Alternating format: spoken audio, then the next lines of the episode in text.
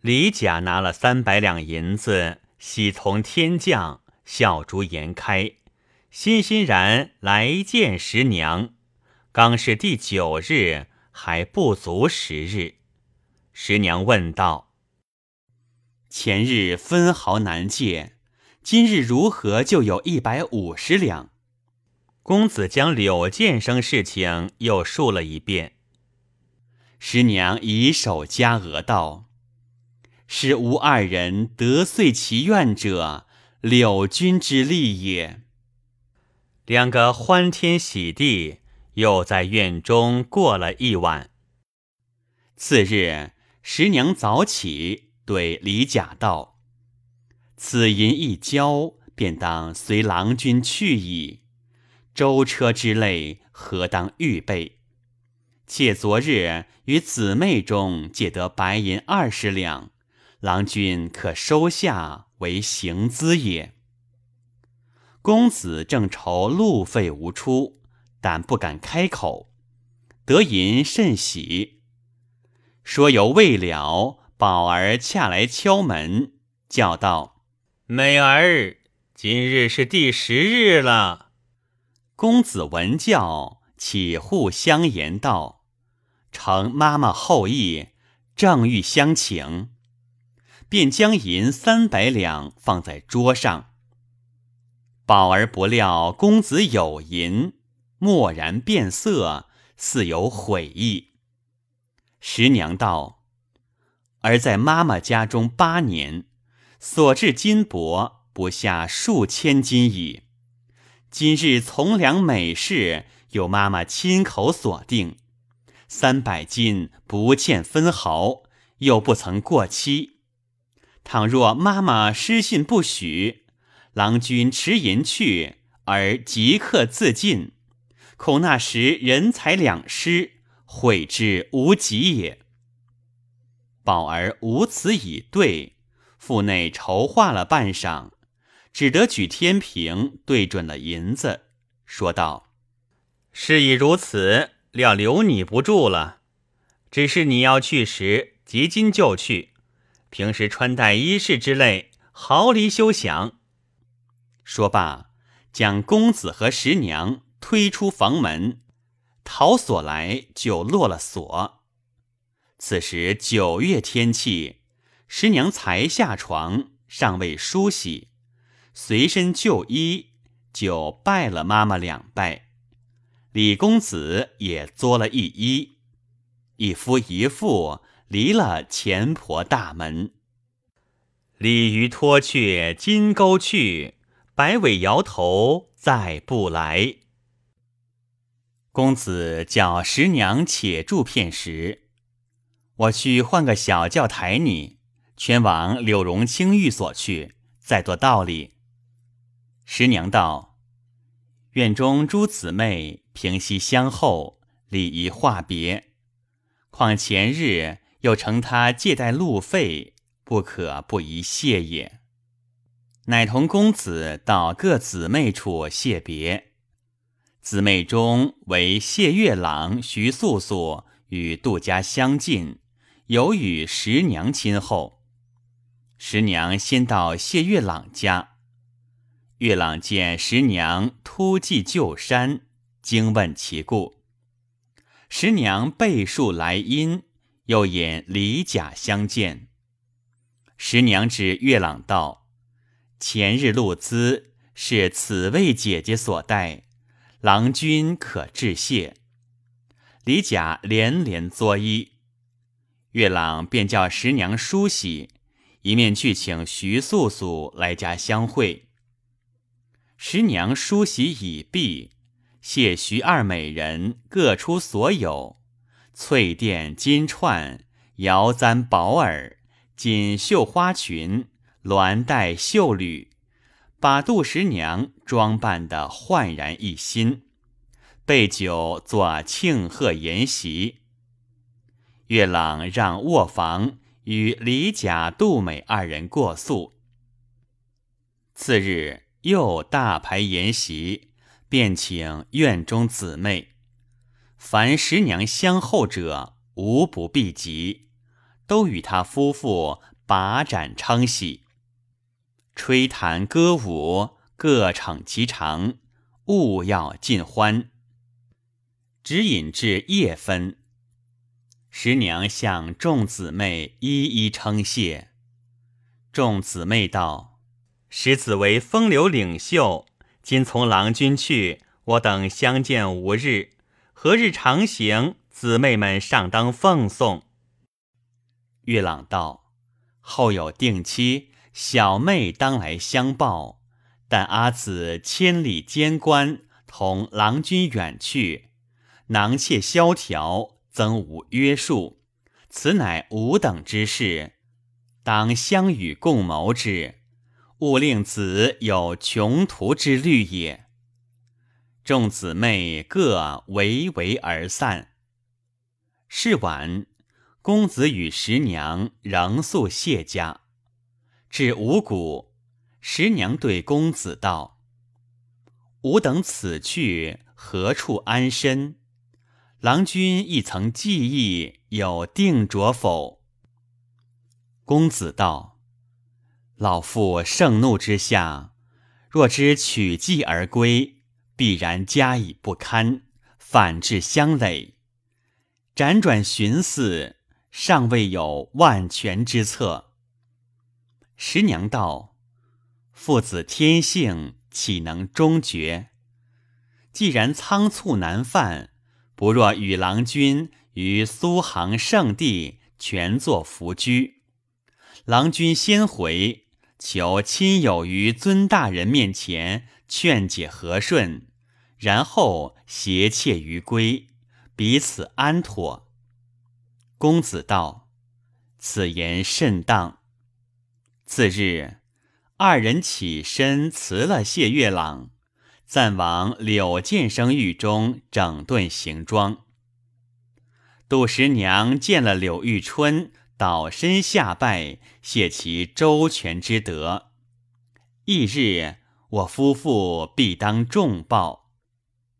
玉春慌忙打礼道：“十娘钟情所欢，不以贫聚一心，此乃女中豪杰。仆阴风吹火。”亮区区何足挂齿？三人又饮了一日酒，次早择了出行吉日，故遣叫马停当。十娘又遣童儿寄信，别谢月朗。临行之际，只见监鱼纷纷而至，乃谢月朗与徐素素拉众姊妹来送行。月朗道：“使子从郎君千里监关，囊中萧索，吾等甚不能忘情。今何惧薄尽，使子可减收；或长途空乏，亦可少住。”说罢，命从人窃意描金文具至前，封锁甚固。正不知什么东西在里面，十娘也不开看，也不推辞，但殷勤作谢而已。须臾，与马齐疾，仆夫催促起身。柳剑生三杯别酒，和众美人送出崇文门外，个个垂泪而别。正是。他日重逢难遇避，此时分手最堪怜。再说啊李公子同杜十娘行至陆河，舍路从舟，却好有瓜州差使船转回之便，讲定船前包了舱口，毕及下船时，李公子囊中。并无分文余剩。你道杜十娘把二十两银子与公子，如何就没了？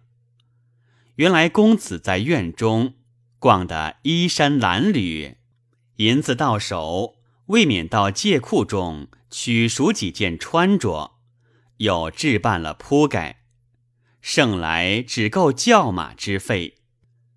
公子正当愁闷，十娘道：“郎君勿忧，众姊妹合赠，必有所寄。”乃取药开箱。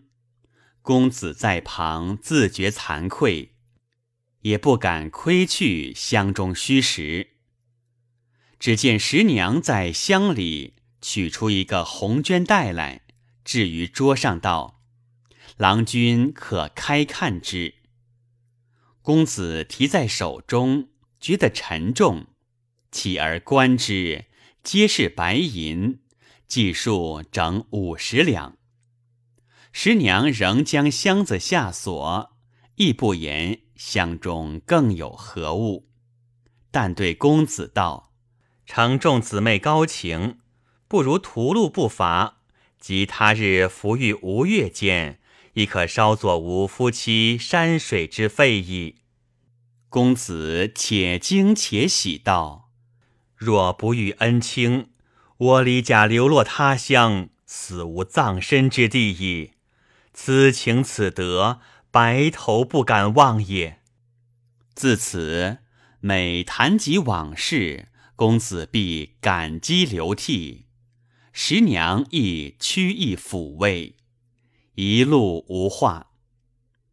不一日，行至瓜州，大船停泊岸口，公子别雇了民船，安放行李，曰：“明日清晨。”简江而渡。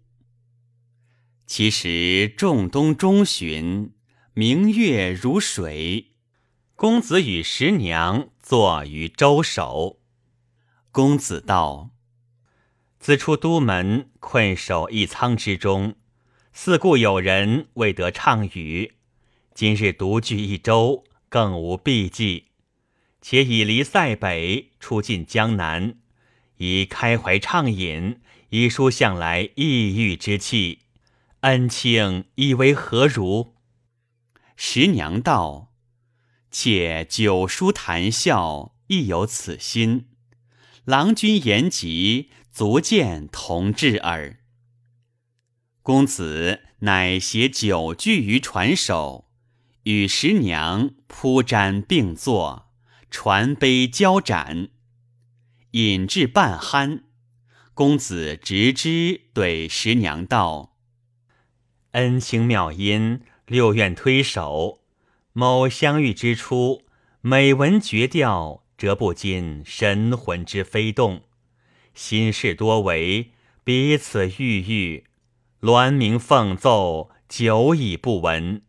今清江明月，深夜无人，肯为我一歌否？”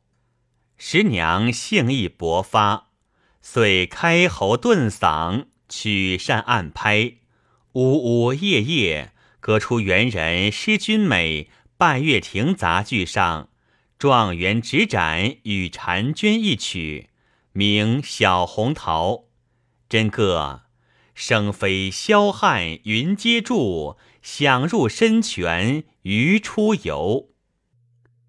却说他州有一少年，姓孙，名富，字善赖，徽州新安人士，家资巨万，基祖扬州仲言，年方二十，也是南雍中朋友，生性风流，惯向青楼买笑，红粉追欢。若嘲风弄月，倒是个轻薄的头儿。事有偶然，其夜亦亳州瓜州渡口，独酌无聊，忽听得歌声嘹亮，凤吟鸾吹，不足喻其美。起立船头，驻听半晌，方知声出林州。正欲相访，因想书已寂然。乃遣仆者前窥踪迹，访于周人，但晓得是李相公雇的船，并不知歌者来历。孙父想到，此歌者必非良家，怎生得他一见？辗转寻思，通宵不寐。挨至五更，忽闻江风大作，即晓彤云密布，狂雪飞舞。怎见得有诗为证？千山云树灭，万径人踪绝。扁舟蓑笠翁，独钓寒江雪。因这风雪阻渡，舟不得开。孙父命艄公移船，泊于李家洲旁。孙父貂帽狐裘，推窗假作看雪。执十娘梳洗方毕，纤纤玉手接起舟旁短帘，自泼鱼中残水，粉容微露，却被孙父窥见了，果是国色天香。魂摇心荡，盈眸注目，等候再见一面，遥不可得。沉思久之，乃倚窗高吟高学士梅花诗二句道：“雪满山中高士卧，月明林下美人来。”李甲听得林州吟诗，梳头出舱，看是何人。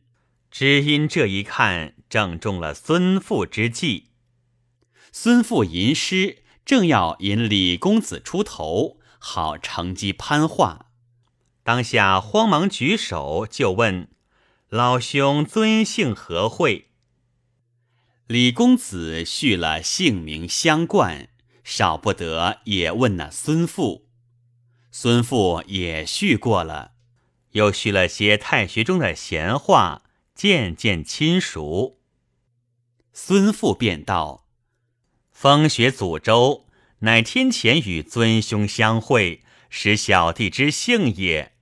周次无聊，欲同尊兄上岸，就酒肆中一酌，少领清惠，万望不惧。”公子道：“萍水相逢，何当后扰？”孙父道。说哪里话？四海之内皆兄弟也。贺叫烧弓打跳，童儿张伞，迎接公子过船，就于船头作揖，然后让公子先行，自己随后，个个登跳上岸。行不数步，就有个酒楼，二人上楼。捡一副洁净座头，靠窗而坐。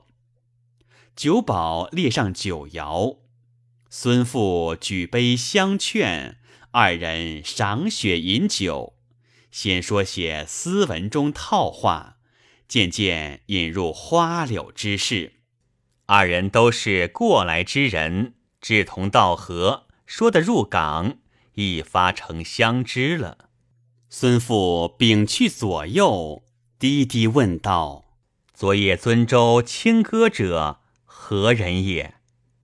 李甲正要卖弄在行，遂实说道：“此乃北京名妓杜十娘也。”孙父道：“既系曲中姊妹，何以归兄？”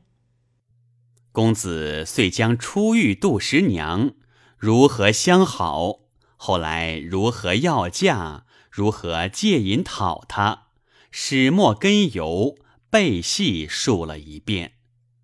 孙父道：“兄携丽人而归，固是快事，但不知尊府中能相容否？”公子道：“见事不足虑，所虑者。”老父姓严，尚费踌躇耳。孙父将机就机，便问道：“既是尊大人未必相容，兄所携丽人何处安顿？亦曾通知丽人共作计较否？”公子攒眉而答道：“此事曾与小妾议之。”孙父欣然问道：“尊崇必有妙策？”公子道：“他意欲侨居苏杭，流连山水，使小弟先回，求亲友婉转于家君之前，似家君回嗔作喜，然后图归。高明以为何如？”孙父沉吟半晌，故作悄然之色，道：“小弟乍会之间，交浅言深，诚恐见怪。”公子道：“正赖高明指教，何必谦逊？”孙父道：“尊大人位居方面，必言为不知贤。平时既怪兄游非礼之地。”今日岂容兄娶不洁之人，况且贤亲贵友，谁不迎合尊大人之意者？兄往去求他，必然相聚。就有个不识时务的进言于尊大人之前，见尊大人意思不允，他就转口了。兄进不能和睦家庭，退无辞以回复尊宠。即使流连山水，亦非长久之计。万一资府困竭，岂不进退两难？